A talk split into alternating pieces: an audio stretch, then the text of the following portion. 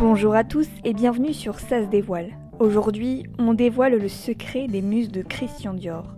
Ces mannequins magiques qu'il nommait ses fées.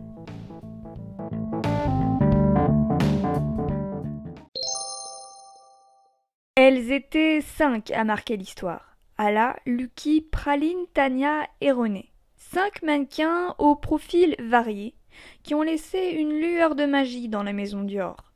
On s'intéresse à ces femmes et à leur histoire avec le couturier.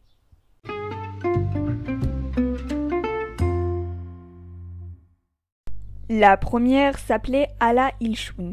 Cette grande brune aux yeux en amande avait une double origine. En effet, elle était mi-slovaque et mi-asiatique. Son père était kazakh, alors que sa mère était russe. Christian Dior jouait d'ailleurs avec cette double origine.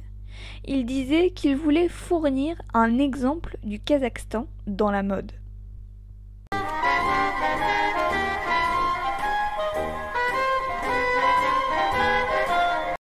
Ala est arrivée à Paris en 1917. Elle travaille alors pour de nombreuses maisons telles que Givenchy, Balenciaga ou encore Saint-Laurent.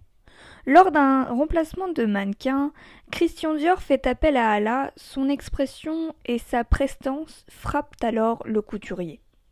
Ala est restée 22 ans chez Dior, de 1947 à 1970, où elle terminera sa carrière à l'âge de 60 ans.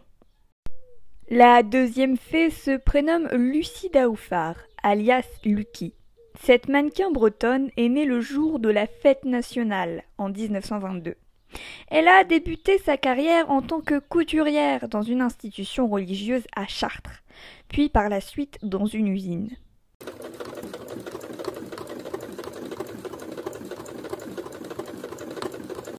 À sa majorité, elle met un pied à Paris pour faire de la couture à domicile. C'est grâce à ses coups de fil et d'aiguille qu'elle frappe dans l'œil de la maison Agnès de Recoll. Sa grandeur et son minois étiré attirent par la suite Hermès, Calosseur, puis Dior en 1949. Joy by Dior. Elle devient alors la vedette du couturier pendant dix années. Elle se fait connaître dans le monde entier, mais quitte la firme en 1959 pour créer la mutuelle des mannequins. Cette activité non déclarée l'amène devant les tribunaux.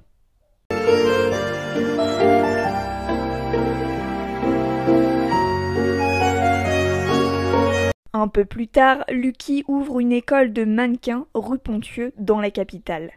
Elle termine sa vie à l'âge de 41 ans, terrassée par un cancer. Ensuite, il y avait Janine Marcet, surnommée Praline. On ne sait pas grand-chose de cette actrice issue du Loir-et-Cher. Sa rencontre avec Christian Dior se fait en 1940. À cette époque, Praline travaillait déjà avec Pierre Lelon.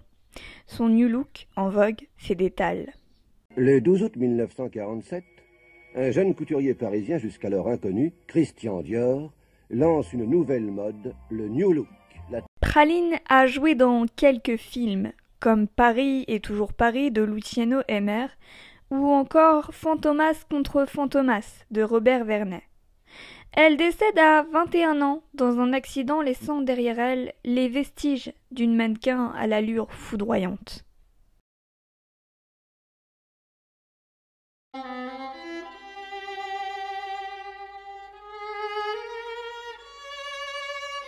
La quatrième s'appelle Tania Janvier Koussetsov. Cette russe est devenue très jeune l'emblème de la maison Dior. À seulement 16 ans, elle travaillait déjà chez Lucien Lelon en 1945. Du jour au lendemain, elle a été mise sous les projecteurs de la haute couture en portant le fameux tailleur bar griffé Dior. Le couturier avait une passion folle pour son minois et son caractère. Tania, c'est une Ève tout entière, avec ses ruses, ses mensonges et ses comédies, avec aussi ses grâces, ses gentillesses et ses possibles dévouements.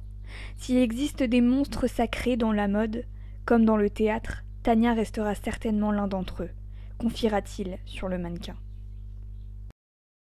Étant couturier, je suis obligé de suivre des lois, des principes d'architecture. Enfin, en haut de l'échelle, il y a eu René Breton. Connue pour être la mannequin préférée du couturier. Elle est née en 1928, petite de taille, jolie de visage, sa beauté incarnait les Françaises des années 20. Ses débuts chez Dior ont commencé en 1947. Elle était alors âgée de 19 ans. Christian a utilisé René pour être la première house model à porter sa collection New Look. Elle était la femme idéale, selon Christian Dior. Elle cessa son aventure avec Dior à la mort du couturier en 1957, mais continua le mannequinat aux États-Unis.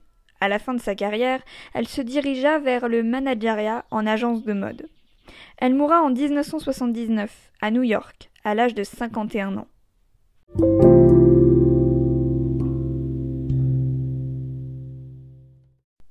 Mais ces mannequins n'étaient pas que cinq pour Christian Dior, mais des centaines.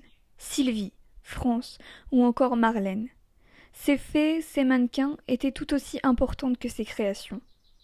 Elles seules donnent vie à mes robes, je pense à elles en les imaginant. J'attends d'elles qu'elles leur donnent leur complète signification.